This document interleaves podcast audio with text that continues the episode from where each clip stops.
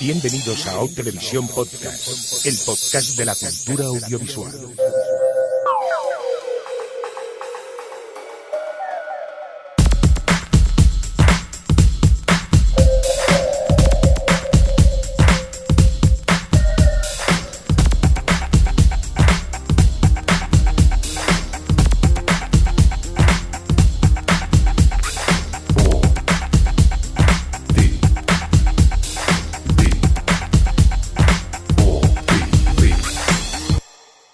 O Televisión. O.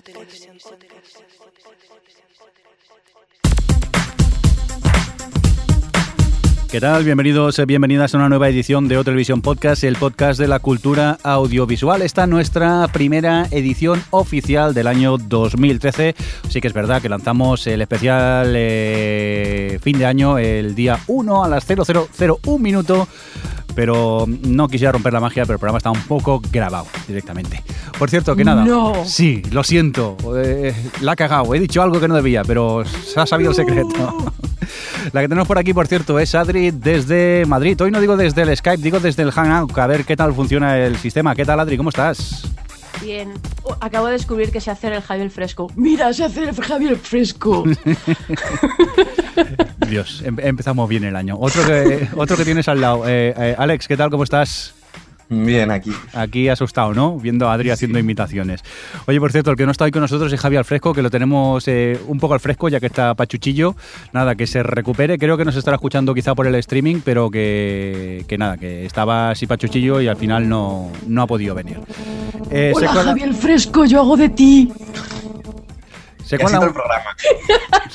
Por favor, no hace falta, Adri. Dejadme saludar también a los oyentes que nos están escuchando desde Radio Podcastellano. Ya lo probamos el otro día desde el streaming de los Globos de Oro. Hoy, pues ya eh, oficialmente empezamos eh, nuestra emisión en directo de la grabación del podcast. O sea que, oyentes de Radio Podcastellano, si oís algo raro, no os asustéis. ¿eh? Luego en el podcast queda todo bonito y montado y no se nota que nos hemos equivocado, pero a veces haciéndolo en directo es lo que tiene. Por cierto, dejadme que os cuente que este es el OTV, pues el S07E09 en nuestro cómputo general, el 154. Y quien nos habla, pues eh, con vosotros, por cierto, el señor Mirindo. Dicho esto, vamos rápidamente a saludar al chat. Vamos a ver si Adri los tiene controlados. ¿Sí? ¿No? Pues aquí les tengo, están Usama, Paz5 Arenes, Sandra Evans, Charlie Encinas, Pablo Starter, Naga Sector, La Lunera, Acapiches, que ese es Ramón, que lo sepa todo el mundo, Diocano, Templieri, Zamora, Tarjo, DNWR, Nuria y Golden. Muy bien, pues Hola a todos. saludados quedáis eh, todos. Muchas gracias por estar ahí. Sabéis que podéis ir comentando el podcast eh, mientras lo estamos eh, grabando. Y siempre y cuando seamos capaces de hablar nosotros y seguir el chat, iremos leyendo algunos de los comentarios que nos dejéis. Dicho esto, creo yo que ya no tenemos más cosas que comentar, ¿no? Ya es un principio tranquilo por lo que veo. Vamos ya al lío a por las noticias. Me Venga. Me encanta cuando hago preguntas al aire y, y me No, ignoráis esta, era. Cliffhanger. Ya, ya, segura. Venga, vamos para allá.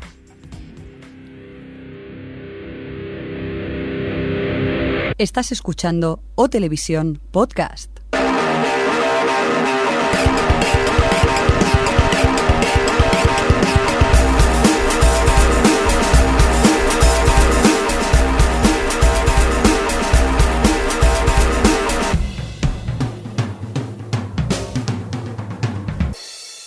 Venga, pues vamos al lío, vamos rápidamente a por noticias, que estas creo que van a, vamos a hacerlas rapidillo porque son corticas. Por ejemplo, Adri, tienes noticias sobre Dexter, ¿no? Sí, así por comentar rápidamente, eh, la última temporada, bueno, a ver, la octava temporada de Dexter se va a emitir en verano. En, eh, se estrenará supuestamente el 30 de junio, Sí. que normalmente se estrena a finales de septiembre, y pero realmente esta es noticia, aunque bueno, nos llega antes de Dexter, el final, no, el final no, y eso está bien, pero resulta que el, el director de programación de Showtime ha dicho que a lo mejor no es la última, cosa que habían asegurado eh, el verano pasado cuando la renovaron por dos temporadas. Eh, no está en una posición de decir porque es una decisión creativa y no sé qué. A mí me huele un poco mal esto de que, de que ahora de repente digan que no es el final, pero bueno, se va a estrenar en junio y para dar, para hacer de un poco de leading a series nuevas de la cadena y bueno, pues eso. A mí me huele un poco a rollo. Bueno, como la serie en cuanto a audiencias todavía funciona, mm, por si acaso no vamos a decir que es la última, por si podemos alargar una temporada más, quizá. Es que Dexter cada temporada tiene más audiencia. Eso Entonces- me sorprende. Y además, si te sirve para lanzar nuevos programas, pues normal que incluso eso lo vaya moviendo de fecha. Mm. Bueno, Además nada. que en verano no hay menos competencia. Pues muy mal, ¿eh? Porque yo que he aprovechado el verano para intentar ponerme al día, ahora si me ponen Dexter ya me van a quitar horas. Esto no sé cómo tomármelo, ¿eh? Pero bueno. Noticia rápida que os comento yo. Por cierto, eh, ya sabemos la fecha de estreno de la serie que comentamos creo que hace un par de podcasts, la Under the Dome, la adaptación de la cúpula de Stephen King. Y su eh, estreno será el próximo 24 de junio. Serie que yo creo que Adri le tiene ganas, ¿no? Uh, uh. Sí, lo que pasa es que yo pensaba que esto iba como más para largo y de repente saca la noticia de este verano y digo, joder, qué pronto. Pero bueno, a ver, que porque es la CBS y a ver qué, pro- qué, qué adaptación nos Y saca. serie de verano Y no suena bien. Mira, ¿eh? No, a ver, es verdad, CBS y serie de verano no. No. Bueno, no sé, démosle una oportunidad, al menos veamos el piloto y luego ya, ya opinamos, aunque tiene todas las razones, Alex, que no pinta muy bien, pero bueno. Además que las adaptaciones televisivas de Stephen King suelen dejar que desear. Bueno, en general las adaptaciones de Stephen King, salvando algunas. Me, Que me- no la niebla. me enc- me encantaría que vieseis la cara de Alex que tiene ahora mismo de a ver qué digo, lo voy a decir con mucho cuidado No, porque la tengo aquí delante. No la legión de Stephen King se me eche encima.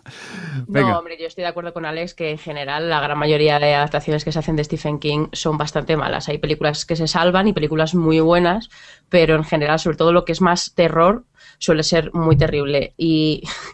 Y, y, eso que iba a decir yo. Y las de televisión, la verdad es que es, mm, bueno, empezando por Heaven, que es bastante bla. Yo la seguí porque estaba entretenida, pero, pero vamos, que no, la- las, las cosas previas no inspiran mucha confianza.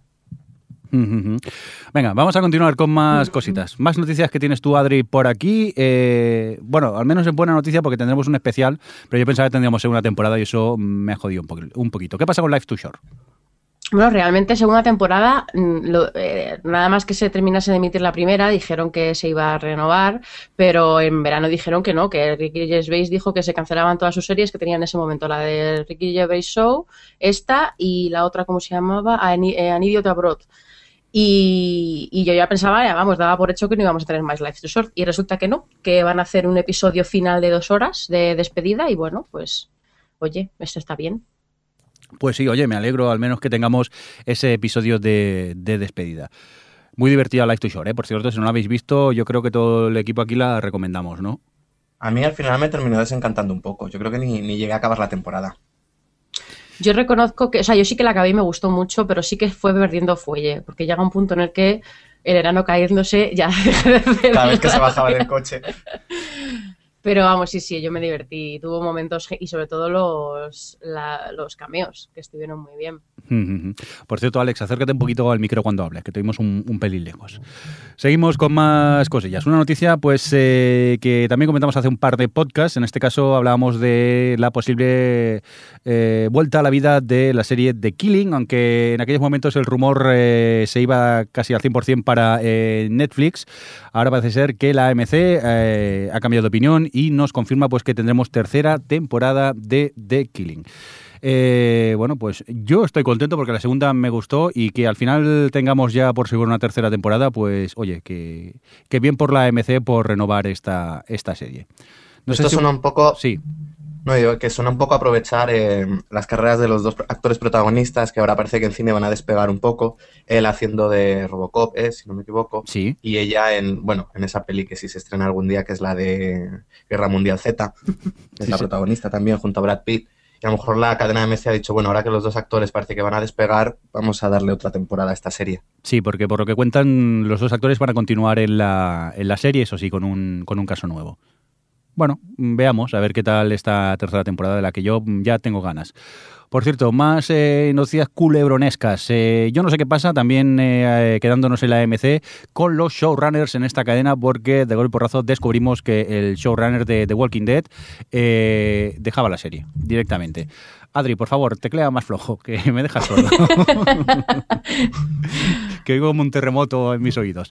Pues eso, parece ser que el, el showrunner actual, el cual, por cierto, eh, The Walking Dead eh, ha emitido solo parte de su temporada actual, todavía nos queda la la- el resto de temporada, pero abandona la serie y el nuevo showrunner será Scott Glimp, el cual pues eh, ha sido productor ejecutivo y guionista también de Walking Dead, tanto en la, tras su llegada a la serie en la segunda temporada, y el cual pues bueno, oye, que no es un novato, ¿eh? que ha escrito cuatro episodios en solitario de, de la serie y aparte pues es eh, colaborador de- del actual showrunner eh, Matt Yara.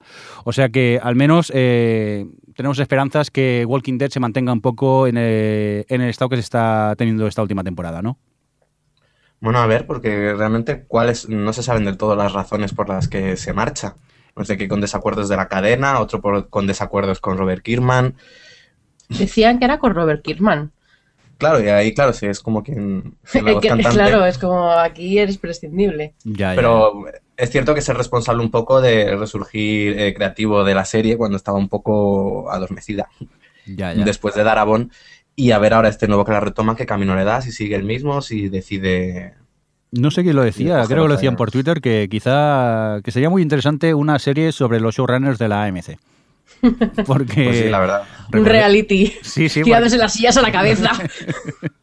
porque van cayendo. Acordaros que hace poco hablamos también de eh, Hill on Wheels, que habían caído sus showrunners y, y no sé, la AMC parece que los maltrate o, o yo qué sé. o Y los problemas algo. de Matthew Weiner para renovar la quinta temporada de Mad Men. Es verdad. Sí, sí, yo no sé qué hacen los de AMC que los tienen a todos revolucionados. Además es curioso porque The Walking Dead es su serie con diferencia más vista que tienen. No sé, deberían cuidarla un poco más. Y cambiar cada año de showrunner, no sé yo. Oye, pues nada, lo dicho, queremos un reality de la AMC ahora mismo, eh, tal y como maltrata a sus showrunners. Eh, queremos saber qué es lo, qué es lo que pasa.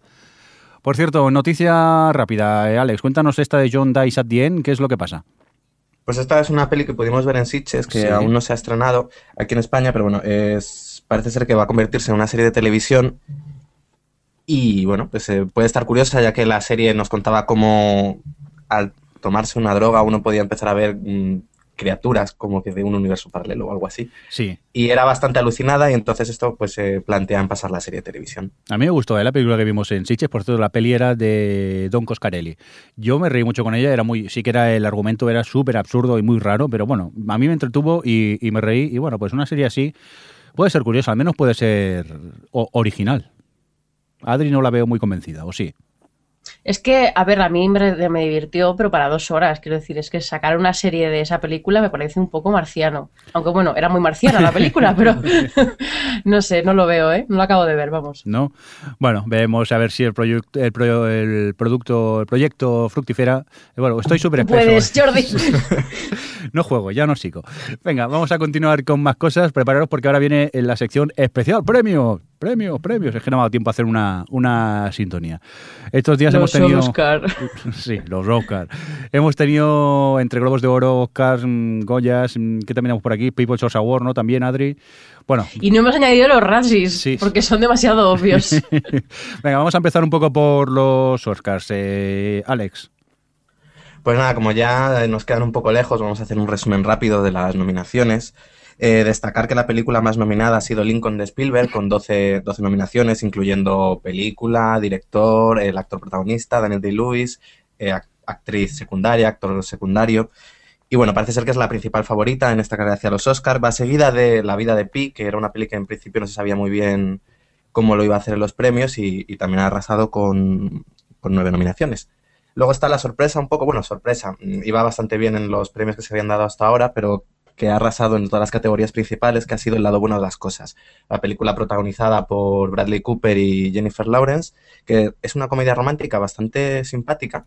La tuve la oportunidad de verla el otro día y pese a ser de ese género me gustó mucho, no me lo esperaba Que si es de ese género. ese género que tanto le gusta a Adri. Eh, pues ha arrasado en, en eso, en todas las nominaciones más importantes, que son película, director, guion, eh, actor protagonista para Bradley Cooper. Resulta curioso, después de haberle visto en Alias, como, como era Will ¿no? Yo te lo decía, Bradley Cooper es lo mejor de la película y tú no me creías. Tú no Claro, me es que creías. yo pensaba ahí en Alias. Pues nada, Bradley Cooper nominada a Mejor Actor, eh, Jennifer Lawrence nominada a Mejor Actriz, que ya estuvo en su momento, ¿no? Por Winter's Bone también. Eh, sí, ¿no? Sí. Vamos, que esta eh, confirma un poco que es una de las. sería, bueno, ya más prometedoras, ¿no? Sino una carrera. Y luego están en secundarios Robert De Niro y, y la actriz secundaria, eh, Jackie Weaver. Weaver. a la que también pudimos ver en, creo que. Animal, Animal Kingdom, Kingdom, un papel sí. bastante memorable. Mucho más memorable que el de Sibylline's Playbook, todo hay Sí, que decirlo. realmente sí. Y bueno, luego también eh, otra de las grandes sorpresas de esos Oscar ha sido la nominación, eh, ha sido la presencia de Amor, la película de Haneke, esa alegría de película, que también tuve la oportunidad de ver, me gustó mucho, pero es cierto que es una película que tienes que ver con un predispuesto, con un buen, con un buen humor, porque te va a dejar por los suelos. O aprovechar que estás de mal humor o deprimido de la vida Sí. y te vas Y ya te, coges el- la almohada y la abrazas y lloras. No, pero es cierto que Amor, que es, mm, para quien no lo sepa, bueno, nos, nos cuenta un poco la relación de una pareja ya de, de dos personas mayores en la que ella tiene una, una enfermedad, bueno, sí, digamos que una enfermedad degenerativa y va, va cada vez peor y cómo él la cuida. Y es cierto que pese a ser una peli muy dura, eh, no es tanto de llorar como de salir con un nudo en el estómago, por lo que te está contando. Eh, pues esta película eh, ha conseguido nominaciones a Mejor Película, Mejor Director, Mejor Guión, incluso se ha colado para Mejor Actriz para Manuel Riva, lo cual es una sorpresa porque es un papel hablado en francés. Y bueno, y luego por lo demás, eh, destacar que se han quedado fuera tres favoritos que pensamos que iban a estar ahí, como han sido Ben Affleck en dirección por Argo, Catherine Bigelow por La Noche Más. Oscura, que aquí está, la pudimos ver también el otro día. ¿A ti qué te pareció, Adri? A mí me gustó mucho, Alex. Has preguntado así, tan teatral todo. No, me encantó. La verdad es que, eh, sobre todo, destaca precisamente por el apartado de dirección, que es donde se ha quedado fuera Catherine Bigelow. Y, y teniendo en cuenta que es una historia que sabemos el final, eh, consigue muy bien la tensión, eh, lleva muy bien la trama desde los ojos de, de Jessica Chastain. La verdad es que me gustó bastante. No sé si Jordi la habrá visto. No, no, no, no. ¿Perdón? Es porque luego, como luego dices Sí, sí. que no te hacemos caso, Ay, pues estabais hablando de cine, no, perdonad, estaba un poco ausente ahora mismo. Entonces, No, no se la, por un café. no, no la he visto. No, pues a, a mí igual el- me gustó bastante. Es cierto que es una peli que, que no toma mucho partido en lo que te está contando. Te intenta presentar los hechos y tú ya decidas lo que quieras pensar. Uno entiende todas las quejas de la CIA cuando dijeron después de estrenarse la película que las cosas no habían sido así, que ellos no torturaban a la gente para conseguir información. Claro, claro, claro. A ver, pero es verdad que la película no se posiciona, pero la forma que tiene de mostrarlo todo ya es una forma de, Hombre, sí. de posicionarse, porque, a ver, no se corta ni medio pelo. Sí, pero me refiero a no se posiciona a la hora de decirte eh, torturar está bien o Bueno, torturar es- está mal. Eso es cierto. Es decir, tú saca tus conclusiones. A ver, lo siento mucho. Tienen que torturar. No, es broma, es broma. No, a ver, no, pero sí. reconócelo después de ocho años de 24. Sabemos qué hay que hacer para conseguir que un terrorista hable, ¿no? Esto es lo que ha hecho la tele en nosotros. Y bueno, y eso, y destacar y también la, la ausencia de Tarantino en dirección. Y como sorpresa se ha colado una peli que a Adri le encantó, que es Bestias del Sur Salvaje, colándose en película y en dirección, pero ha faltado uno de sus apartados que más nos gustó, que fue en banda sonora. Sí, que la verdad es que era una de las pocas. O sea, estaba. La tenía la gente bastante clara lo de la banda sonora de Bestias, pero no se ha colado. Que yo para mí ha sido una gran decepción. Pero bueno, Oye, una duda. estoy contenta que se haya colado Zeitlin en dirección. Eh, Adri, ¿qué- dime. ¿la de Bestias de un sur salvaje esta es la última que nos pusieron en Siches? No, ¿No Sí, fue creo ¿Sí? que nos gustó mucho, la de la chica en Nueva Orleans. última. La Sí, niña en Nueva. Orleans y... Sí, esa- vale. esa. Ok, vale, vale, vale. Que ha conseguido nominación también la actriz, una niña de cuántos, nueve años No, creo que son. Menos, yo creo que no tiene. Sí, por ahí 8 Mm, 9. 8 o 9 años eh, ha sido nominada. Luego, por último, destacar las nominaciones de Naomi Watts como mejor actriz por Lo Imposible, lo único que consigue es rascar la película en los Oscar. Y luego la presencia de Paco Delgado un- eh, por El vestuario de los miserables. Película que igual se ha quedado un poco a medio gas en las nominaciones, consiguiendo. Pues ahora mismo no encuentro cuántas, pero bueno. eh, Eh. siete nominaciones a Los Miserables. Y no consiguiendo director, y bueno, quedándose un poco ahí. No triunfando como esperábamos. ¿Te imaginas? eh, Oye, ayer volví a ver Los Miserables por segunda vez, ya esta vez sin todo el hype que íbamos cuando la vimos por primera vez. Y es cierto que tiene sus fallos y que a veces agobia tanto primer plano, pero bueno, tampoco está tan mal. No, o sea, a mí no me parece mala criticado- película, lo que pasa es que podría haber sido mucho mejor. Es cierto. tema. Toda la parte de las barricadas me estuve fijando más y al final, en vez de ser más espectacular, lo único que ves son primeros planos de cosas explotando. Es que la barricada que se montan, no la grande, sino la barricada que se montan realmente con la que pasan más tiempo, son cuatro sillas. Si parece Sí, la del teatro, parece sí, que han sí, cogido la misma que no son el teatro. Todos los escenarios son como los del teatro, entonces eso es la pena, que hacía falta un algo más grande. Pero bueno, eso.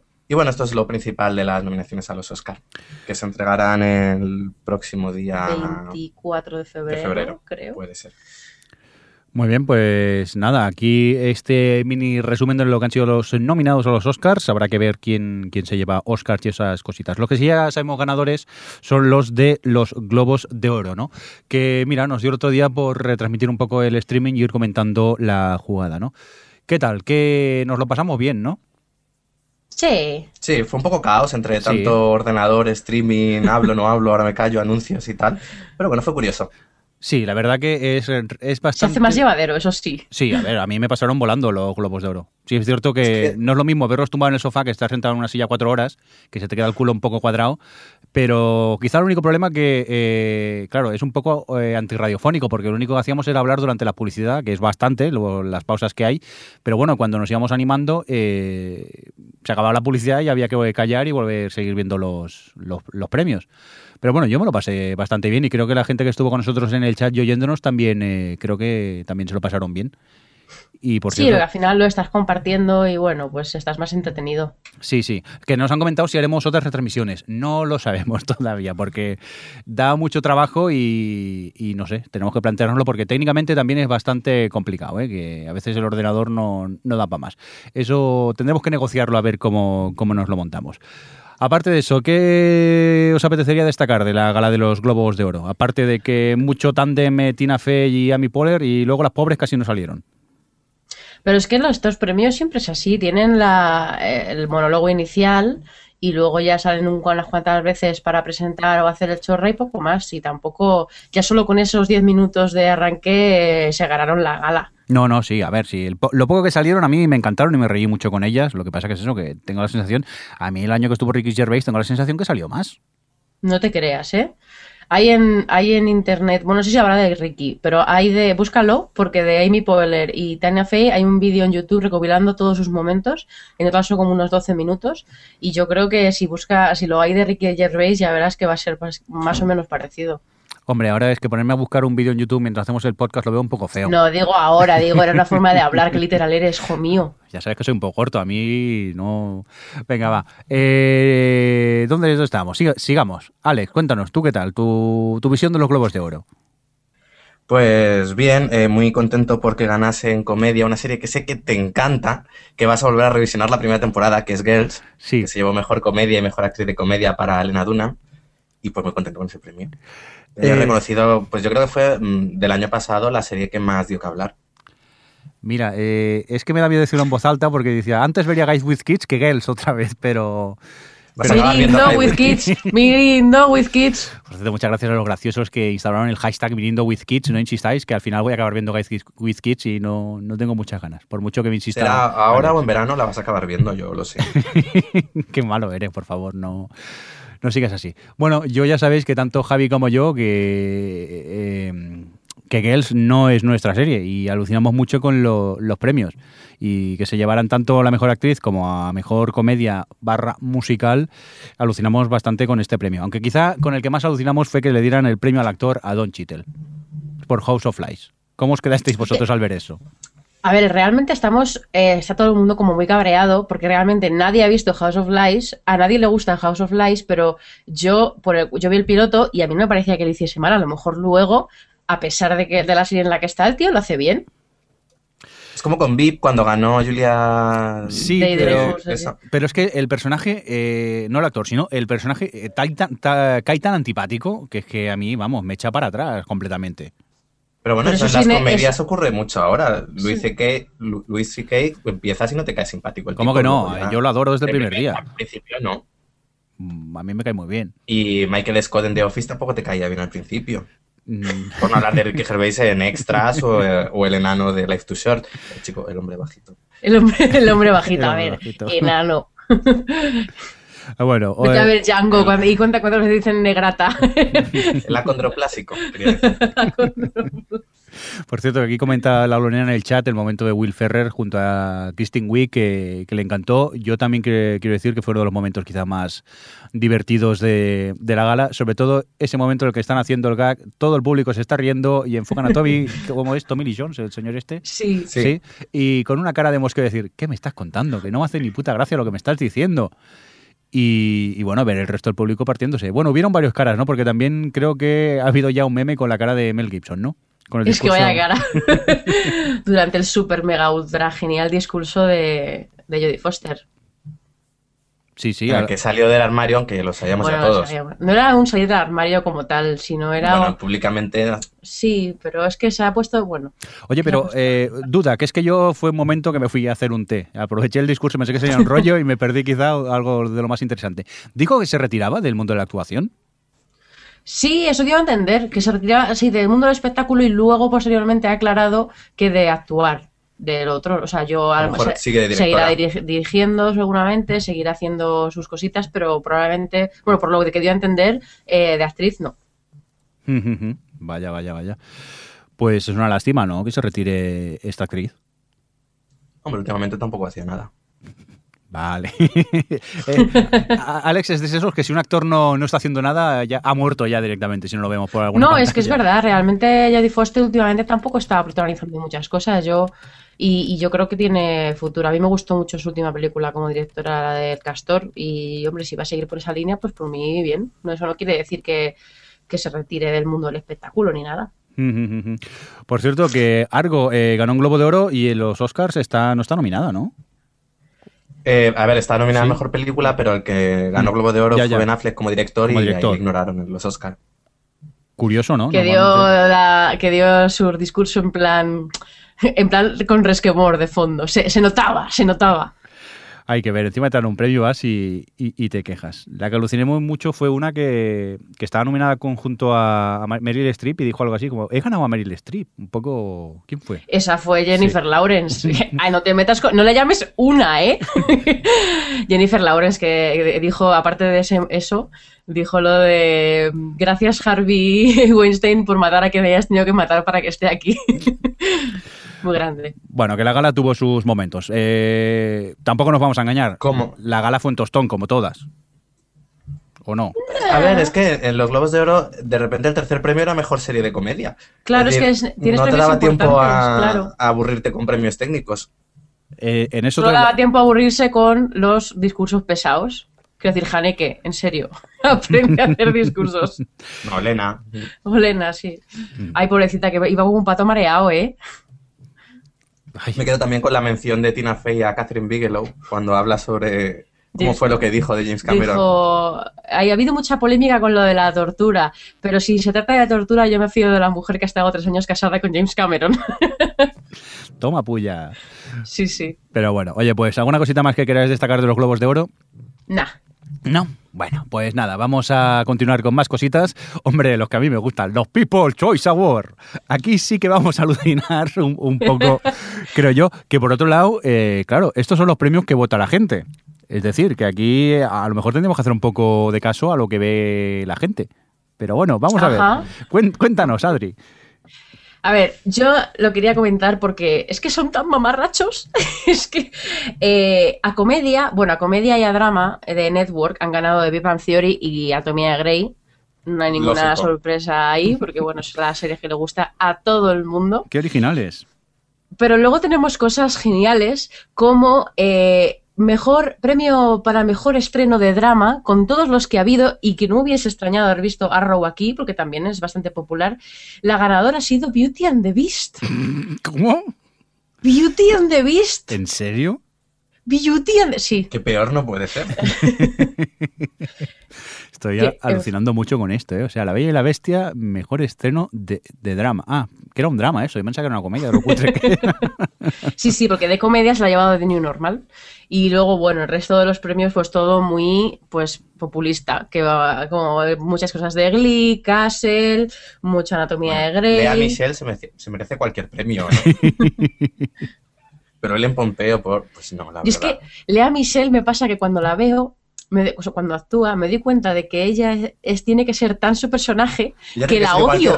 La odio.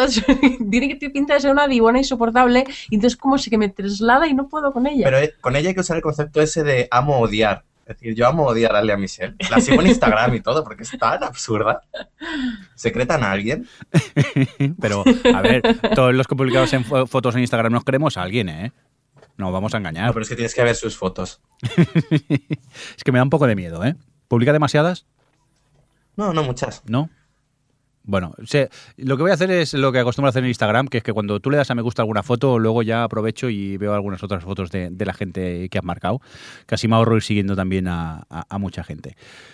Bueno, pues eh, vamos a continuar, si os parece, con más cositas, ¿no? Vamos a hablar un poquito de esta Mid-Season 2013, de las cosas que vienen y en especial de las que han venido, ¿no, Adri? Sí, bueno, eh, iremos a medida que vayan avanzando los episodios. Hemos pensado que sería buena idea pues ir comentando todos los estrenos. Hmm. Y ahora en enero, que llegan bastantes, vamos a comentarlos, pero bueno, sobre todo nos vamos a centrar en los que ya hemos podido ver. Y bueno, empezamos con Deception, Sí. que no ¿cómo se llamaba an- antiguamente? Tenía otro nombre. Bueno, da igual. Eh, que es aquella serie que comentamos en su momento, que era heredera de lo de Revenge, que es la, bueno, la Revenge de NBC, que ya se ha estrenado en la que, bueno, un agente del FBI se vuelve a vivir con la familia con la, con la que vivió cuando era pequeña para investigar un caso del FBI, que bueno, tampoco me quiero enrollar demasiado, Ujú. Porque quiero ir directamente a ver qué os ha parecido Deception. Porque, en fin, Alex, ¿qué te ha parecido? Mediocre, mediocre. Es que no tengo otra palabra. Jordi. Yo he de decir que eh, el Mac Mini que me he comprado tiene criterio porque la puse y a la que salió la oreja de, de Víctor Garber se me paró el rip y no pude seguir viéndolo. y eso Claro, ocurre excusas. al minuto uno. A ver, la oreja de Víctor Garber, Reconozco que... yo estoy de... No, iba a decir que Di, lo, di, di, Jordi. lo probé tres veces, eh, me siguió petando el rip y mira, eran ayer las tantas de la noche y digo, ¿sabes qué te digo? Hacer puñetas. Como ya la habrá visto alguien, que lo cuente otro. O sea que no, no he podido verla. Nada, no te has perdido nada. Yo estoy de acuerdo con Alex en que es bastante mediocre. No es que sea mala, pero es que eh, te cuenta un montón de tramas, va muy de culebrón, eh, su- supuestamente chan chan, y todo te, todo te da igual, es todo como muy random, como muy eh, convencional, o sea, no, hay ningún personaje que te llame la atención, es como muy bla, completamente absolutamente bla. Yo era lo que echaba en falta en un culebrón, que por ejemplo si lo tiene Revenge, era el hecho de tener una, un villano, un gran villano. ¿no? En Revenge está Victoria Grayson como la gran villana.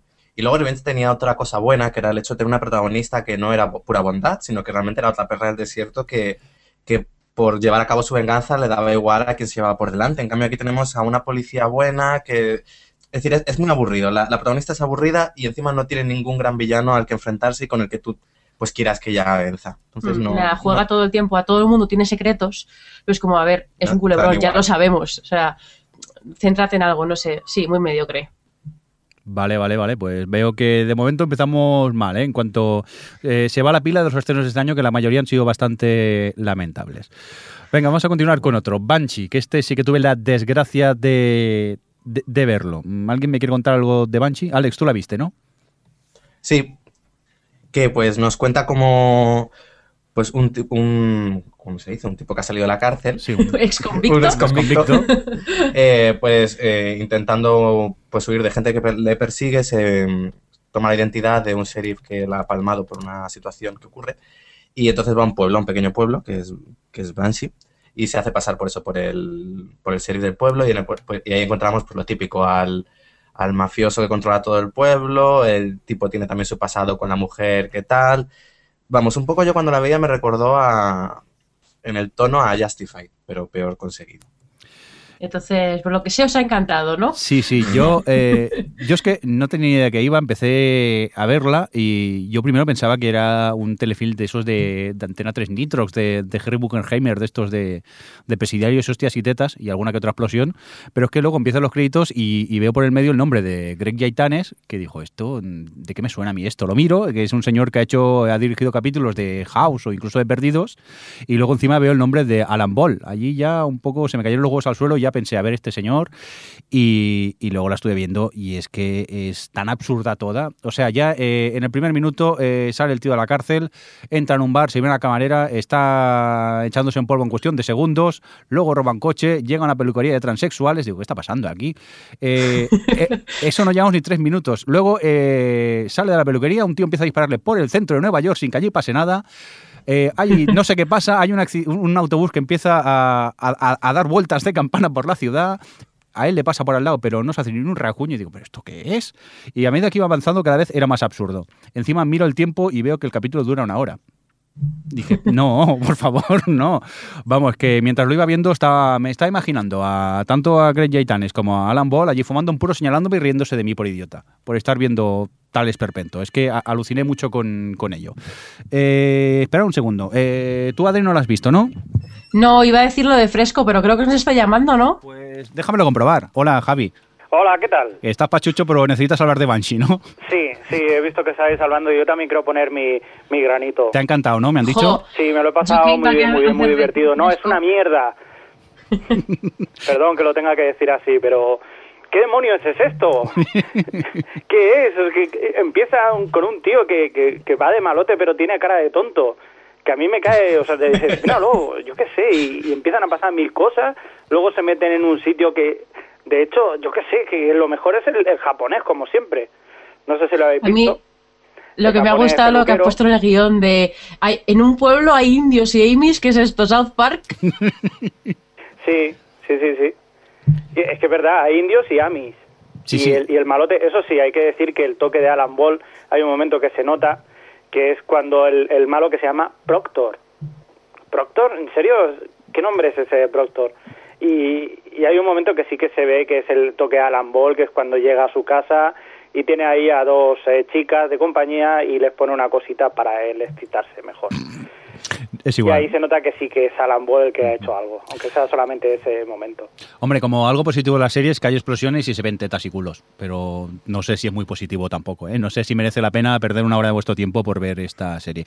Aunque por Pero algunos... Aquí en el chat están bastante de acuerdo con vosotros en que no, no les ha gustado nada. De hecho, Usama decía que Banshee es lo más horrible que ha visto en su vida. Menudo what the fuck. Totalmente de acuerdo. Por cierto, que a mí algún oyente por Twitter me dijo que le había gustado. Y me sorprendió. Digo, a ver, mm, que puede ser que te guste, ¿eh? Lo que pasa, ya te digo, a mí no me gustó para nada. Tal y como hay un- una, otra serie que hablaremos en breve que me encantó, esta es que tenía la sensación que me estaban tomando el, el- el pelo. Es que, aunque sea una serie de machotes, por también por el canal donde está, mm, es que tampoco, es que no, no sé. Vamos, que yo no la recomiendo para, para nada. Venga, ¿seguimos criticando a Banshee o nos vamos a por otra? Venga, vamos a pasar. Venga, vamos a pasar. Javi, quédate aquí, ¿eh? Vale, Venga, pagas tú la llamada, ¿no? Entonces quédate más rato entonces. Venga, vamos a por de Carrie Dayaris. A ver, de por aquí, ¿quién la ha visto? Tú, eh, Alex, sí que la has visto, ¿no? Sí, así es. ¿Y qué tal? Esto es, eh, es la precuela de Sexo en Nueva York, en el que sigue un poco las andanzas de Carrie, de Carrie Bradshaw, cuando estaba en el instituto. Y es lo que nos cuenta. A ver, a mí el piloto eh, no me convenció. Por, principalmente porque yo creo que Sexo en Nueva York era una comedia y esto es más una, una- Es un, un drama. un dramatín, un dramatín. Sí. Es decir, no, no tiene, no tiene comedia, tiene algún momento así un poco divertido, pero no tiene realmente comedia. Y yo Pero- creo que era lo que, lo que le, le falta un poco quizás para conectar con la serie, es el tono. No tiene el mismo tono para nada. Eso estoy de acuerdo, pero quiero decir, no es, o sea, se ve que no lo pretende, que quiere hacer un drama, un drama. Ya, pero me refiero, si tú vas a hacer una precuela de una comedia, no hagas un drama. Ya, pero no sé, supongo es que yo no esperaba algo en este tono. Suponía que, hacer una comedia de instituto, bueno, es que no lo sé. Me dieron algunos momentos de comedia que se le pueden sacar, pero vamos, sí, sí, es un drama teen. Pero yo tengo que decir que a mí me ha gustado bastante, ¿eh? Me ha parecido, como piloto me ha parecido un buen piloto porque mm, te presenta muy bien a la chica, que es un personaje que enseguida te cala y ella lo hace muy bien, la verdad, a pesar de que es un poco demasiado adulto para su edad, pero bueno, ya sabemos cómo pasa lo que pasa con estos dramas teen, que siempre suelen ser más intensos de lo que deberían con 15 años o 16 o los que tenga. Y, y eso, pero eh, además me gustó mucho el 2012, no, perdón, los 90 2012 y azados que tiene, porque son unos 90 muy de palo, pero le sientan bien esos toquecillos 90 con la música actualizada, pero no deja de ser canciones de, de los 90 y tal. Y no sé, a mí en general me gustó, así me, me dejó un buen sabor de boca. ¿Tú Perdón, piensas, jovenzuela, son canciones de los 80, diría yo. Bueno, 80, 90, principi- och- principi- finales de los 80, principios de los 90, ¿no? Bueno, yo creo que todo lo que sonaba era más ochentero que no... Bueno, es igual, no vamos a entrar en, ese- en esa pelea. Sí. Yo he de decir... Quizás es de lo que mejor tiene la música. Sí, a mí eh, la, la ambientación me gustó el rollo ochentero que había y la banda sonora, la música también me, me gustó lo que sonaba. A ver, son, son clásicos de toda la vida y que suene Blue de los New Order, pues oye, un punto a favor de, de la serie. Lo que pasa que el piloto, mm, como piloto no lo vi mal, está bien el, piloto, no me disgustó, lo que eh, he de confesar que a mí la temática no me interesó para nada, me aburrió totalmente. Entre que yo no he visto nunca sexo en Nueva York, que apenas sé de que, bueno, sí, sé que va de una señora que se dedican a hablar de sexo todo el día, sí, a, a grandes rasgos. Pero eh, mm, nunca lo había visto, tampoco tenía mucho interés, pues como que me aburrió bastante. Pero también reconozco que si te gustan los dramas teen, el, piloto no está mal. Claro, es que es eso, quiero decir, yo no sé si la seguiré, porque no sé si me apetece, en cuanto vea que flojea, probablemente la deje, porque si no me llama, pues quiero decir, ya hace, lej- hace tiempo que dejé la adolescencia y yo entiendo que a ti, Mirindo, no te llame mucho la atención lo que se cuenta, porque además son chicas de que 16 años, ya me extrañaría, aunque bueno, con lo de Pitch Perfect, pero ya hablaremos de eso. Y es que iba a decir yo que ya me, me pongo a meterme con Jordi y se me va. No, eso que, que para ser el tipo de serie que es, me pareció que estaba bastante conseguida. Sí, yo creo que igual que es un- está bien cogido lo de es una serie muy adolescente. Mm. Yo es que también eh, jugó un poco en contra de las expectativas por el hecho eso de que era Sexo en Nueva York y porque también creía que era una serie que comenzaba en la universidad.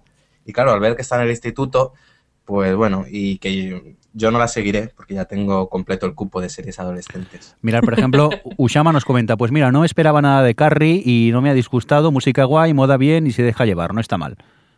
Pues sí, sí, a ver, si la historia que te cuentan eh, te interesa, eh, yo no creo que sea un mal piloto. Yo os digo ya personalmente en mi caso, que es que, claro, lo que me cuentan, pues sinceramente no me interesa para, para nada. Pero bueno, que le Ya lo puedes sé, dar... Jordi, tú prefieres Heart of Dixie, es más de lo tuyo. Es más, pues son, son tienen tres años más, más que, que- que en esta serie. Por cierto, Javi, tú fuiste lista y creo que no la viste, ¿no? Tú fuiste lista y no la viste, ¿no? Creo. Sí, efectivamente. Efectivamente, hiciste, hi- hiciste bien. Venga, vamos a continuar con más Pero cositas. eh, aña- sí, Añadir que fue un fracaso de audiencia su estreno. ¿Sí? Bueno, sí, fue, un, sí, fue Hasta una decepción CW. total. Sí, sí, se ha estrellado bastante. Para ser la CW hizo 0,6 creo en demos, que es la nada, literalmente. Ya, ya, ya. O sea que pinta mal entonces. Pinta mal, sí, sí, sí. Vaya. Bueno, voy a comentar tres series que nos llegan ahora en enero, Mm. Sí. que todavía no tenemos los pilotos, pero bueno, las comento así un poco por encima antes de hablar del último piloto que hemos visto. Eh, una es Legit, que es una serie, una comedia de FX, se estrena el 17 de enero, es decir, ayer, ¿no? Mm.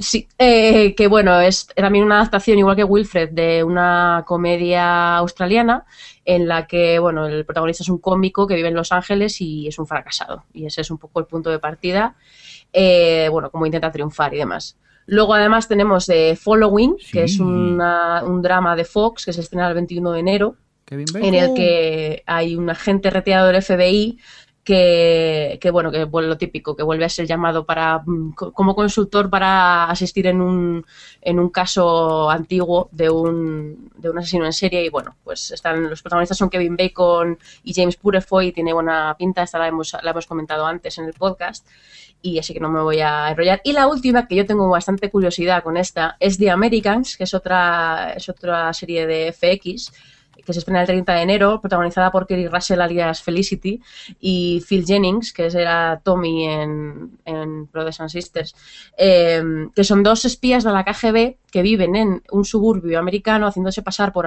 por una, una familia normal americana y son espías, espías rusos, y bueno, pues tienen que un poco lidiar con su día a día, con su familia, que además sus hijos no saben que son espías ni nada, y la red de informantes que tienen, y tienen un vecino que además de ser su vecino es un agente de contraespionaje y bueno, pues no sé, la verdad es que ves el tráiler y tiene buena pinta y yo tengo bastantes ganas de ver The Americans. Alias hizo un capítulo así. Sí, a mí me encantó ese capítulo en el que se hacían pasar por un matrimonio. Ay. A mí- Y, y eso. Yo estoy ¿Algo que contigo, decir? ¿eh? Que a mí me pica, me pica mucho la curiosidad la de Americans también, de las que nos quedan. Bueno, de Following también, mm, tiene buena pinta y Legit. Bueno, en resumen, que me pica la curiosidad todas, no os voy a engañar. voy a ver los Ah, bueno, no lo he dicho, que todo Sí. esto de Americans, que es, un- es uno de los puntos guays, Sí. que está ambientado la- durante la Guerra Fría. Claro, por si acaso Ujú. no... Sí, porque ahora la KGB. O sea, la KGB sí, sí, por eso es durante la Guerra Fría cuando Reagan era presidente y es un poco esos últimos años. Pero bueno, eh, ya la última de la que vamos a hablar es una que se ha Sí. filtrado el piloto, que se Espera. llama Do No Harm. Adri, Adri, perdona, Es- que Javi ¿qué? quiere decirnos algo. No, que Ah, quería perdón. hacer una chorrada. Aquí Sí. en España la titularán Cosas de espías. Luego me rollo así de Espía familia como y tal, puedas. siempre cosas de Sí, espía. sí. Espías en familia o espía como puedas, alguna cosa de estas. Venga, vamos a por, eh, por cierto, que de estos pilotos en el próximo podcast, imagino que si ya se han llegado a estrenar, eh, os comentaremos si los hemos visto, qué es lo que nos han parecido. Dunor Hard, que se estrena el 31, pero ya se ha filtrado un poco el piloto, me han dicho. Sí, es un nuevo drama de la NBC en el que tenemos a un cirujano que es Jason, que resulta que cada día a la misma hora se convierte en otra persona. Tiene un trastorno bipolar, tiene doble personalidad y tiene un.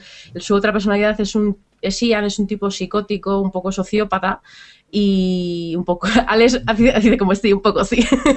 y, y bueno, pues eso, desde las 8 y 25 de la noche hasta las 8 y 25 de la mañana se convierte en su otro yo. Y hasta entonces lo tenía, lo ha- o sea, hasta ahora lo ha tenido controlado con medicación, pero parece que se ha vuelto inmune y empieza, vuelve a, a la vida, digamos, su otro yo y empieza a causar estragos en su, en su existencia. Y bueno, sí, comentar que detrás de Duno Harms está David Schooner, Que es el creador de una serie que nos encanta, Alex y a es Kings. Y bueno, pues eso que serán 12 episodios y, y que ya hemos podido ver el piloto. Yo creo que a ti, Alex, te ha gustado, ¿verdad? Sí, a mí me ha gustado. Eh, me ha mantenido en tensión. Claro, es cierto, es un piloto en el que no paran de suceder cosas. Y me ha intrigado lo que, lo que proponía, lo de las dos personalidades. El actor es cierto que no es el colmo del carisma, pero bueno, yo creo que sostiene un poquito, sostiene... Ah, No hables a la defensiva. Claro, es que Adri me deja hablar primero para luego atacar, porque a Adri no le ha gustado. No, a ver, me- me ha parecido un piloto interesante que me ha mantenido en mi interés, algo que los tres anteriores no consiguieron. Me ha intrigado para continuar viendo lo que nos va a contar. Creo que tienen ahí una historia potente si son capaces de manejar el hecho de que el protagonista tenga dos personalidades completamente opuestas. Y, eso, pues a ver si aguanta al menos los 12 episodios. A ver, yo a mí no me ha gustado mucho. La verdad es que creo que como piloto es bastante fallido. Bueno, porque es que no me, no me ha logrado interesar. Me ha parecido que tenía cosas eh, que me llamaban la atención, pero era, era todo como muy caótico y luego a la vez muy obvio, porque está todo tan explicado, es todo explicar y todo explicado, bla, bla, bla, bla. En vez de contárnoslo, joder, con acciones, ¿vale? no sé, a mí es lo que me ha, lo que me ha faltado, un poquito más de sutileza. Y supongo que también tenía un poco expectativas, aparte de por lo de Kings, eh, porque, bueno, me resonaba un poco a Wake, así también dos partes, dos... Yo, Y tenía, pensaba que iba a ser más, más sutil, más drama. Esta es más convencional. Sí, yo creo que han sido menos sutiles después del batacazo de Awake. Ya. Por eso mismo es como darle, eh, eh, es cierto, es decir, no es un piloto que digas como el Awake, que es memorable, este, bueno, se deja ver, entretiene, pero te dice las cosas muy claro, esto es así, a la hora está el tipo cambia de personalidad, esto sucede, esto no. Pero me ha entregado, yo, que, No, no, yo y quiero en el pasado pasa. te pasó esto y entonces, claro, Claro. cuando no hay esto pasa y tenías una exmujer que entonces es todo, Sí, está todo está todo explicado. Además tiene una cosa que recuerdo que también pensé cuando vi esa basura que fue de Mob Doctor, que es uno de estos médicos que trabaja mucho, pero le da tiempo a ir a, a cientos de sitios mientras en horario de trabajo, coger el tren, a ir a otro pueblo, a volver, parece que no tiene nada que hacer. o el don de la ubicuidad. "Ah, Totalmente. Oye, una duda. Pues- eh, eh, ¿Los trailers de esta serie pintaban muy mal? ¿Son mejores que el tráiler o...? Bueno, ya lo, ya lo hemos dicho. Bueno, yo- de qué pero- claro, Pero tú que habías visto el tráiler, visto la serie, ¿mejora un poco en cuanto al tráiler, Adri, o, o- o no? ¿O directamente no? Sí, sí. A ver, es que el, el trailer que habían hecho era bastante fail, sobre todo que habían lanzado escenas sueltas que así de inconexas pues no tenían mucho sentido. Y yo por lo menos he entretenido eso, o sea, y son 40 minutos, no te vas a aburrir. Yo lo, le daría una oportunidad y decidiría si te interesa o no. Vale, Porque vale, no es de vale. esos que digas, como no te guste, te quieres rajar las venas. No, yo lo vi, me entretuve, pero no me gustó especialmente. Muy bien, pues eh, Javi, este creo que tú no lo has visto tampoco. No, Tú has hecho como yo, pero sí, el que has visto es eh, Utopía, una serie de Channel 4. Dejamos ya los estrenos americanos, nos vamos a por un estreno inglés, estrenado es, nada, hace dos días, como quien dice. Este Utopía, va, te vamos a dejar hablar a ti, Javi. Creo que te ha gustado un poco, ¿no? Pues sí, la verdad que toda una sorpresa porque nada más empezar ese lo hablaba el otro día, por ejemplo, con Mirindo, que es una serie que ya tal como empieza te engancha primero por la el formato que tiene, que es un formato cine. Eh, la calidad, las imágenes son impactantes, están eh, muy bien hechas, es, es preciosa. Y luego también lo que cuenta, pues es, es una trama, es el rollo conspiranoico este que está muy bien. Y yo la verdad que la recomiendo muchísimo y no sé si hablar algo de ella porque todo lo que se hable será un poco spoiler. Yo contaría del argumento nada. Es que, a ver... Eh... Hombre, tampoco seáis tan exagerados. Sí, hombre, sí, que la disfruten directamente. Yo no tenía ni idea de qué iba. Es más, la, la descubrí por un Twitter de, de, de, Milcar y dije, ah, esto tengo que verlo. Yo todo lo inglés hay que chafardearlo y, y aluciné mucho y ya os digo, no tenía ni idea de qué iba. Tampoco tengo muy claro de qué va, porque es que como te van soltando misterios que tampoco te van resolviendo, pero cada vez te va intrigando más y necesitas como saber más lo que va pasando y te va enganchando. Yo como Javi, yo es que desde el primer minuto, como quien dice, estaba ya eh, enganchado a la pantalla y, con ganas de, saber más. Vamos, yo la recomiendo totalmente. No sé, ¿tú te atreverías a contar algo de qué va, Adri? Hombre, sí, yo diría un poco el punto de partida, que no es para nada spoiler, y yo creo que es precisamente el punto de partida es lo más fácil de entender, porque luego pasan cosas que son muy extrañas, pero digamos que hay un, hay un tipo que escribió, o sea, que dibujó unas novelas gráficas que se llama The Utopia Experience, que, que, es una novela gráfica, es como muy de culto, y hay un puñado de chavales que son fans que se meten en un foro a hablar y deciden quedar porque uno de ellos se ha hecho con el manuscrito de la segunda parte de, ese, de esa novela gráfica. Y parece que detrás de esa novela gráfica, de ese manuscrito, hay una, una, un ente superior que va buscándolo y que hace cualquier cosa para, para conseguirlo. Y bueno, ese es un poco el punto de partida. Y estos chavales se ven metidos en ese embrollo. Y no, yo estoy con vosotros que a mí me ha sorprendido un montón, sobre todo visualmente y musicalmente. Sí. Me parece una serie hipnótica absolutamente. O sea, esos colores tan saturados, ese lo que decía, se nota mucho el formato cine, que lo decía fresco, y sobre todo que está muy bien dirigida para aprovecharlo. Y, y luego eso, que tiene esa atmósfera tan raruna y tan peculiar y, y, y, es todo tan extraño, pero a la vez no es tan extraño como para tenerte demasiado confuso, que se disfruta mucho y que también duraba una hora, ¿no? El piloto. Sí, sí, sí, eh, 59 minutos dura. Eh, y se me, me, pasó volando. A mí también, ¿eh? Me, me, pasó volando. A ver hacia dónde evoluciona. Yo ya os digo, yo eh, me gustó mucho, el final me dejó con ganas, bueno, con muchísimas ganas de, de, saber qué es lo que ocurre. Y yo creo que, por ejemplo, antes de empezar el, el podcast, aquí en el chat estábamos, estaba comentando y había gente, pues eso, que tiene miedo de a, a ver si luego nos desilusionamos, no, nos defrauda un poco, pero yo tengo, quiero que ser optimista, tengo la sensación que las series inglesas, como normalmente el guion ya está bastante cerrado, cerrado a la hora de grabar, eh, posiblemente tengamos una, una buena serie. Hay que, hay que decir también que las series son seis episodios, en teoría no han dicho si va a haber segunda, porque los ingleses son así. Si habrá segunda o igual lo cortan, pero en teoría serían solamente seis episodios. Y oye, seis episodios, una hora cada uno, eh, la verdad que está muy bien. Da para desarrollar una historia y la verdad que es muy chula. Otra cosa que también quería decir son la, las caras que, que se podéis encontrar allí. Eh, de protagonistas así de la pandilla esta de cinco, eh, que quizás el más conocido sea mm. el chaval este ahora no me acuerdo, uno que estaba en Misfits. Sí, sí el, el, actor el actor negro, el que no se llama Nathan Stewart. Stewart. Sí, eso. Este, este. Y luego hay alguno, pero a mí, por ejemplo, me, me llama la atención que en secundarios haya pesos pesados como James Fox o Stephen Ria, que dice, joder, eh, son gente, cuidado, que, eh, que son buenas. Sí, no, no, no. Es, eh, yo ya os digo, una serie que no tenía ni idea de qué iba y me ha sorprendido gratamente. Y, y, vamos, comentarios también leídos por Twitter. La gente está muy, muy contenta y con muchas ganas de, de seguir viendo la serie. Tenemos al, al chat hypeadísimo en este momento con Utopía. me encanta meter el hype. Y bueno, yo creo que aunque os metamos hype, os va, os va a gustar, ¿eh? porque, eh, bueno, es que ya os digo, es lo que dice Adri, es tan hipnótica también la, la serie que, que te apetece seguir viendo y saber, eh, e intentar averiguar qué es lo que está pasando. Adri, eh, digo, Alex, no sé si tuviste oportunidad de verla. No, es que ahora mismo estoy viendo Rubicon y dije, ya sí. tengo una serie conspiranoica que seguir. Cuando me acabe esta, empezaré con Utopía. Vale, vale. Por cierto, ¿qué tal Rubicon? ¿Te está gustando o qué? Eh, sí, eh, mucho. ¿Sí? Me había, le, había oído sobre ella que era lenta o difícil de entender y no me lo está pareciendo. Es cierto que tienes que prestarle atención cuando la ves. Estuve viendo un capítulo el otro día con el, mirando el móvil y no me enteré de nada. No. Pero no. si le prestas atención, se sigue bien. Y, Anda que... y, y, me ha sorprendido. Eh, tiene ese punto que me recuerda a, cuando veía Expediente X, toda la parte de la conspiración de gente importante que se reúne para hablar de algo que tú no sabes de qué hablan, pero que están conspirando con el futuro de la humanidad casi.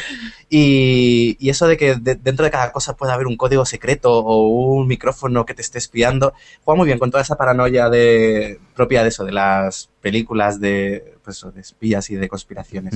Bueno, Eh, una- a ver si cuando la acabe no me decepciona. Una lástima porque la serie fue cancelada. Sí que es verdad que existe un final, no sea un final perfecto quizá, pero sí que al menos no te deja, mira, por ejemplo, ahora que nombran aquí Hit and Miss en el, en el chat, no te deja como un Hit and Miss allí con, con ganas de saber más, pero bueno, es una lástima también que, que lo hubieran cancelado. Pero es una serie que se disfruta mucho también, ¿eh? Sí, Está totalmente de acuerdo, Javi. La banda sonora, todo. Está, está genial esta serie. Si te va el rollo además Homeland, es, es una cosa diferente de Homeland, sin ojos muy abiertos y sin rollitos y tal. Y la verdad que está muy bien. O sea, Sí, que aunque esté cancelada, la gente, Sí. nosotros la recomendamos, ¿no? Yo la recomiendo, pero a ver, mm, no es como Homeland, tiene un ritmo diferente. Que Sí, no, no, la gente sí. espere no, un Homeland. Que no se esperen Homeland. Bueno, ¿queréis comentar alguna cosita más de, de Utopia? Bueno, Utopía, No. perdón. Muy bien. Pues mira por dónde. Resulta que lo que viene ahora lo teníamos que haber hecho antes con los premios, pero quizás sea una señal que es que tenemos que hablar de los Goyas. Antes de nada, Javi, ¿tú cómo estás? Eh, ¿Nos cuelgas ya o te quedas un ratito más sí, por aquí? no, ya cuelgo ya. Vale, voy pues. a, a colocarme el brazo otra vez. Muy bien, pues recupérate, chavalote, y nos vemos Adiós, en el Javi, próximo adiós. podcast. Adiós. Hasta luego, un saludico. Hasta luego. Adeu. Bueno, pues Javi ya que se nos va a recuperarse y si eso vamos a repasar rápidamente los Goyas que los nominados salieron el mismo día que los Oscars, ¿puede ser? ¿O lo he soñado yo esto? El día anterior. Al día anterior, vale, vale. ¿Qué tal? ¿Qué tenemos que destacar de los Goya, Alex? Pues bueno, se destaca que la película más nominada ha sido Blancanieves de Paco Berger con 18 nominaciones, seguida de Grupo 7 de Alberto Rodríguez Libero con 16 y Lo Imposible de Bayona con 14.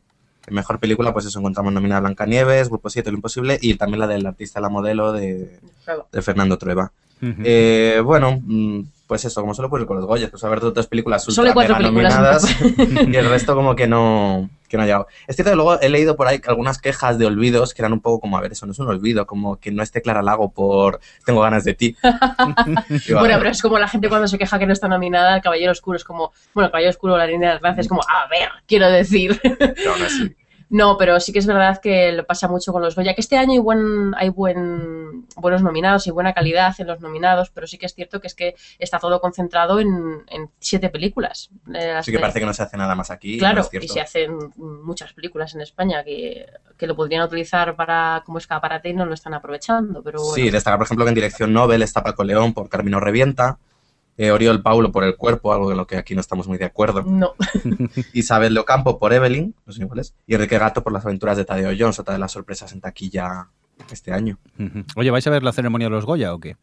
¿O, o no? Sea Yo sí, porque seguramente, porque esa es, muy- esa es a una hora normal, se ve tranquilamente en televisión española y, y luego pues eso, la veré con, con Twitter, que siempre es divertido meterse con la gente.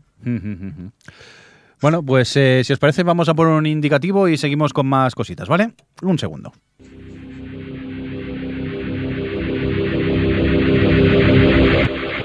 Comunícate con nosotros. Podcast arroba ohhtv.com.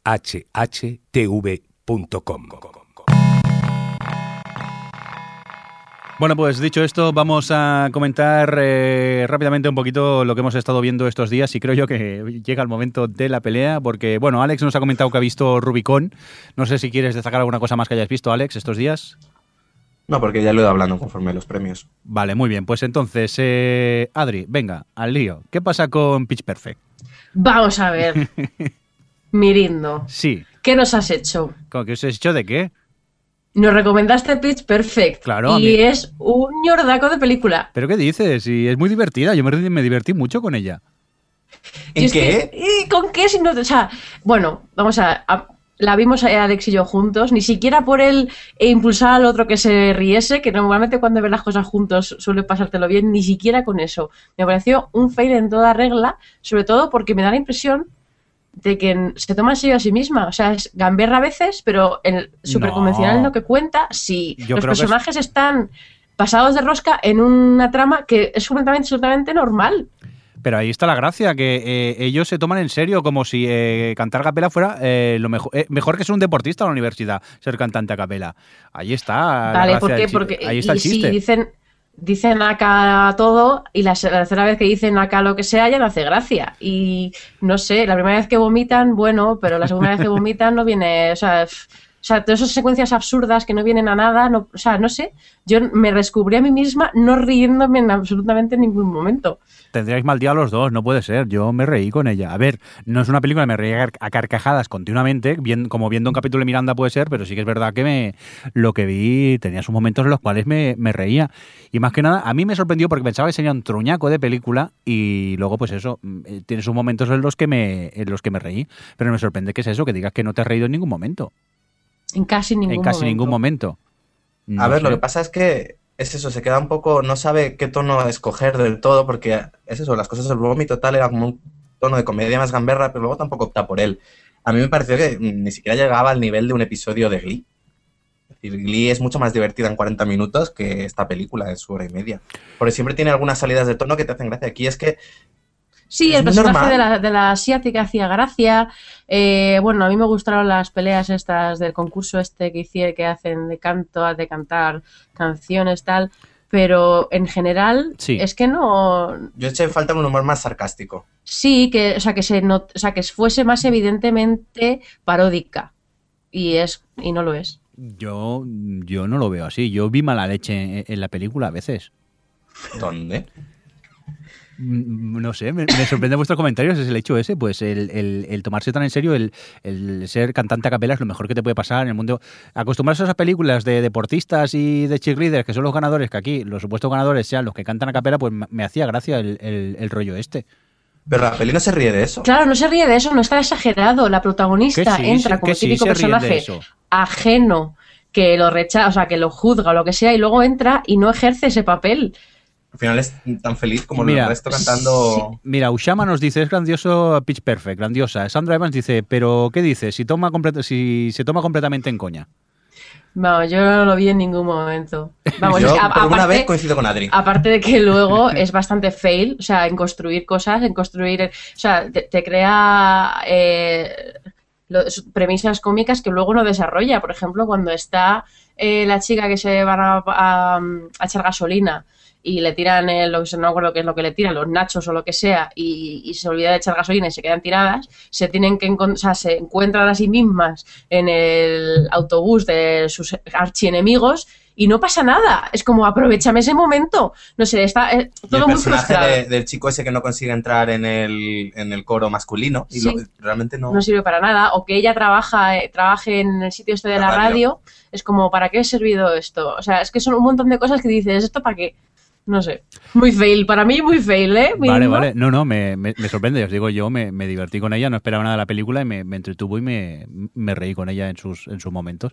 Pero bueno, para gusto los colores, oye, que si no, no tendríamos podcast, que si estuviéramos de acuerdo siempre Sí, sería sí. muy, muy No, si el otro día me peleé yo con Ramón en esta pelea, la he visto, que a él también le había gustado. Como, madre mía, el mundo está al revés, le gusta a Jordi y a, y a Ramón y a mí no. Será buena. A lo mejor estamos equivocados. Estáis, estáis, ¿eh? Que aquí en el chat la gente... canta- Bueno, solo Ushama y Sandra Evans, pero... Anda, anda, ir a ver a por todas y luego me habláis. Eso, es que ni siquiera es como por todas. Claro, Porque a por todas es sobre eso, sobre cheerleaders, pero sabe lo que te está contando. claro. Pues ves, a mí a Ah, por, a por todas... todas. A por todas no me gustó tanto. Aunque me reí, tiene sus puntos, pero vamos, prefiero Pitch Perfect. Venga, va, no, no vamos a seguir en este debate porque vamos. Suerte que estamos a la distancia, si no Que no estamos hablando de acabaríamos. Lincoln, ¿vale? Ni de The Masters. Que por cierto, por- la vimos, Alex y yo también. Sí, ¿y qué tal? Y bueno, yo, tengo que decir que, a ver, su primera hora, de, la hora, de las dos horas y 45 minutos que dura, es Sí. brillante. Adri, estamos Es hablando, perdona, de Lincoln. The Master. Ah, de The Master, vale, vale, perdona. sí, la dime. nueva película de Paul Thomas Anderson, protagonizada por Joaquin Phoenix, que está fantastiquísimo. Ujú. Y la primera hora es espectacular, te interesa, te engancha, te, eso te hipnotiza. Y a partir de ahí, para mi gusto, se pierde mucho en lo que quiere contar. Y encima, como Paul Thomas Anderson tiene esa forma de contar las cosas, que visualmente es muy atractivo, pero si no te está interesando lo que, lo que te están contando, pues se- a mí se me hizo un poco tediosa a ratos, la verdad. Vamos, que la segunda mitad parece que dura cuatro horas. Bueno, Alex estaba suspirando, moviéndose, era como, Alex, para quieto. Muy bien, ¿alguna cosita más que queráis destacar de lo que habéis visto estos días? No, cuéntanos tú. No, yo es que tampoco eh, me está poniendo más que nada al día, jugando mucho al Fallout New Vegas, también he de confesar. Y he estado viendo Once Upon a Time, que todavía no había empezado esta temporada. Bueno, A mí es que la, la serie tampoco, para mí, es para echar cohetes, me entretiene, pero tampoco me, me acaba de matar. O sea, la voy viendo principalmente, pues mira, mientras, mientras como, pues la pongo y así pues voy aprovechando el tiempo y voy, voy viendo la serie y comiendo también. Pero mm, no es que sea tampoco gran dejado. fan. ¿La, has- la has dejado ya tú? Sí, Has me empezado la cansaba segun- mucho la gente yendo de un lado Sí. a otro, deshaciendo las cosas que hacían durante dos episodios y cuando hay un capítulo en el que se tiran todo el capítulo intentando dormirse y luego se duermen y ahí se acaba el capítulo, pues ya dije, esto, esto, esto a la mierda. Vale. Ah, yo me imagino en la sala de guionistas diciendo, venga, ¿de qué vamos a hablar este capítulo? Se tiene que dormir el personaje. Llena 40 minutos. No, mejor dos, venga, vale. Y de eso va. ¿quién se dormirá antes? Muy bien. Oye, pues nada, si os parece, vamos a leer algunos comentarios que hemos eh, recibido estos días por eh, Twitter y Facebook, ¿vale? Hay un momento, yo quería Sí. comentar una cosa Ah. que ya es un poco antigua, pero Sí. solo tengo que decirlo, que me acabé Homeland y, jo, qué temporadón. No entiendo las críticas que ha recibido. Que ha recibido Hombre. bastantes. Pero sobre todo por la verosimilitud. Pero a ver, nunca si... Me refiero, es como si te quejas de que en 24 Jack Bauer nunca va a mear. Pues claro. No, pero Homeland va más de serie, ese es el problema. No vamos de serie, esta temporada tiene de- algunas cosillas que están cogidas con los pelos. Pero, la a mí no me primera- importa, la ¿eh? Primera me también lo- yo creo que la primera también lo tenía, solo que la gente las pasó en ese momento por alto. Sí, porque sí, sí. desde las motivaciones de cierto personaje eran poco cogidas por pinzas. Sí, estoy totalmente de acuerdo, ¿eh? La segunda yo creo que es, que es, bueno, a lo mejor lo que ha dicho Adri, de que la gente se la tomaba muy en serio y entonces se sacó, le sacó de la trama algunas decisiones, pero yo creo que lo que busca la serie, que es mantenerte en tensión, eh, lo han conseguido perfectamente, mantener la relación entre Carrie y Brody toda esa tensión que hay entre ellos, lo construyen y lo mantienen increíblemente. Y, y luego es eso que... Y te da lo que quieres. y en 12, ca- bueno, te da mucho más de lo que Sí, quieres, sí. porque en 12 capítulos avanzan lo que cualquier serie habría avanzado en 5 temporadas. Hmm. Y hacen un montón de cosas que tú dices, va, esto no ocurre hasta el final de temporada. Y lo hacen en el capítulo 3. Es decir, no, me ha, me ha gustado mucho y bueno, y luego, sin spoilear nada, el final impresionante. Porque llega un punto y dices, ¿y ahora de qué me van a hablar? Y tiene algo de qué hablar del tercer año. O sea, que eh, tenemos tercera temporada con ese final. Venga, pues ahora sí, vamos a leernos un poco cosas en Facebook. Eh, Adri, cuéntanos, ¿qué es lo que preguntamos eh, en Facebook, aprovechando que se acaba Fringe? ¡Eh, se acaba bien, bien! Pero qué malas personas sois. Deja de verla. Bueno, eh, es que- como, como hoy se acaba, hoy viernes se acaba Fringe, es el último capítulo doble de la serie. Pero aprovechamos y preguntamos en Facebook si a la gente se la echaría de menos y que cuál es su personaje favorito. Bueno, tuvimos bastante comentarios, he cogido algunos así para, para destacar. Bueno, eso, decir que ha habido de todos, mamarrachos que se llevan aburriendo dos temporadas y no la dejan. Pero a ver, Y Adri, luego- entiéndelo. Si, si no la vemos, no podemos quejarnos y así hacer que te moleste a ti. Si lo hacemos por molestarte a ti principalmente. Lo sé, lo sé. Es por joder. Porque además Alex me mira con sonrisa malvada en este momento. Bueno, entre las, las- los comentarios de los oyentes, por ejemplo, Sandra Cañete Reverte eh, nos decía que sin duda el personaje más carismático para ella era Walter Bishop y, y el, el LSD, que se autorreceta continuamente. Es cierto que cuando, cuando Walter toma LSD, la serie mejora un 50% ya solo por, por lo que sale de ahí, por cómo se relaciona con los demás. Luego tenemos a Iván Pérez Zamanillo, que nos decía que, que quería que le, que le aclarasen por qué la Astrid alternativa está tan mohina. Y Francisco José Clemente Muñoz decía que se acabe ya este sufrimiento, qué coñazo con esta serie. El mejor personaje es la vaca, porque su actuación es tan buena como la de Olivia. Completa y absolutamente de acuerdo. Lo he puesto, el troll te lo ha añadido él, por cierto. Ah, vale, y vale. Lo he puesto para que veáis que no solo elijo los que a mí me interesan, ¿vale? Es- Lo he puesto porque leí esto y dije, esto lo, lo podía haber escrito Alex. Vale, hay, hay que matizar que eh, tras su comentario la palabra troll la ha puesto él mismo, ¿no? Sí, sí. vale, sí. vale, yo es que pensaba que la habías puesto tú. Pensaba, No, no, no, la puso él, la puso él. Venga, léenos el, Y- el último. Y Ramón López López nos decía Walter y la vaca y los demás puff. Y los combinados de pastillas, claro, para aguantar a su hijo. ¿O qué os pensabas? ¿Que era para realizar experimentos? Venga, Mucho odio aquí veo, ¿eh? Mucho hater. venga, vamos a leer ¿Sabéis, algunos. sabéis lo mejor de todo esto? ¿El? Que a partir de ahora los, los fans de Fringe seremos tan pesados como los fans de Buffy y estaremos Ah, ahí imposible, siempre imposible, sacando y diciendo lo buena que fue la tercera temporada y la grandeza de ciencia ficción que es. Cuando empecéis a sacar libros universitarios sobre Fritz, me hablas. Bueno, y luego comentar algunos tweets que tenemos, por Sí. ejemplo, eh, Luis Mayorgas del podcast de Fuera de órbita. Nos decía que se, se unía con el señor Mirindo a, pa- a reivindicar a Christopher Eccleston como, como el Doctor Who, que se le parece que tiene bastantes detractores y bueno, a él le gusta. Voy a leer cómo acaba su tweet. Dice, viva el Doctor Who de los calvos. Así me gusta. somos un club, somos mayoría, somos observadores. Pues sí, yo es que recomiendo todos los doctores, incluso Eccleston. Es que hay mucha gente que le tiene como rabia y digo, tampoco eh, es para tanto. Digo, no sé. Yo creo que fue un buen doctor y además tenía un punto, yo creo que incluso un poquito más oscuro que luego Tenan, pero el problema es que Tenan marcó tanto luego a los fans que yo creo que le recuerdan peor de lo que fue, pero Sí, Eccleston claro, pero es el que realmente engancha a todo el mundo que empieza a ver Doctor Who. Si Sí, porque tan si no- malo la gente no vería Doctor Who. Efectivamente.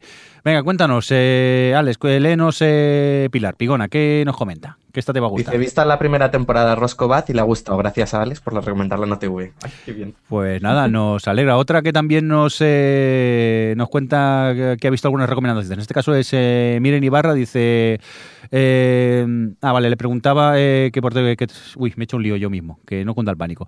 Eh, Miren Ibarra, que estaba enganchada a Survivor por culpa nuestro, yo entonces le preguntaba que cuál es eh, con la que había empezado, nos decía que la primera que se había descargado era la de 24 One Wall y que ya tenía el resto de temporadas porque estaba tan enganchada eh, en la lista de espera. No es la. Sí, tenemos unos cuantos oyentes. Han sido unos cuantos. Lamentablemente, como el día de los semis recibimos tantos tweets, eh, no sabía encontrar los de hace una semana en lo que mucha gente se había enganchado a Survivor. Survivor. Eh, bueno, mm, no sé si estar contento no, porque el factor enganche de Survivor es muy grande y vais a perder bastantes horas de vuestra vida, ya os lo digo yo. Pero bueno, nos alegra que vais vayáis haciendo caso de las recomendaciones que, que os vamos Oye, y yo creo que ya nos podríamos ir despidiendo o queréis comentar alguna cosica más. No, No. Pues eh, venga, Adri, cuéntanos, ¿quién tenemos en el chat? Da recuerdos, dinos nombres, pasa lista, rápidamente. Pues bueno, paso lista y despedimos a Usama, a Sandra Evans, a Pablo Starter, a Isamora, a Tarjo, a Nuria, a Golden, a Tarker Vázquez, a Carmen Martín, a Andrés García, a La Lunera, Templier, Romeo, Chico Pequeño, a Royuco y Hetsu, 73. Muy bien, pues a todos ellos, como siempre, muchas gracias. También a esa gente que nos está oyendo en directo desde el streaming de Radio Podcastellano. Y, como no, también a esa gente que os bajáis el podcast en cada edición y que sois unos cuantos que, nada, siempre estáis allí. Y tanto nos comentáis por Twitter como por Facebook, nos mandáis mails. O incluso esa gente que se descarga el programa y no nos dice nada, pero bueno, que sabemos que, que están ahí. A vosotros, pues eh, también muchas gracias. Un cordial saludo también, pues, de Adri. Adri, venga, hasta luego. Acá despedidas. Venga, eh, Alex, adiós. Adiós. Muy bien, ahí ha estado bien. Eh, un saludo también de Javi, que lo tenemos Pachucho, que ha participado vía teléfono. Ahora nada. Adiós, adiós, soy Javi haciendo de Lincoln. Javi Lincoln, recupérate. Y también recibir un cordial saludo de quien nos habló con vosotros, el señor Mirindo. Eh, hasta la próxima. Adiós. Adiós. O Televisión Podcast, el podcast de la cultura audiovisual.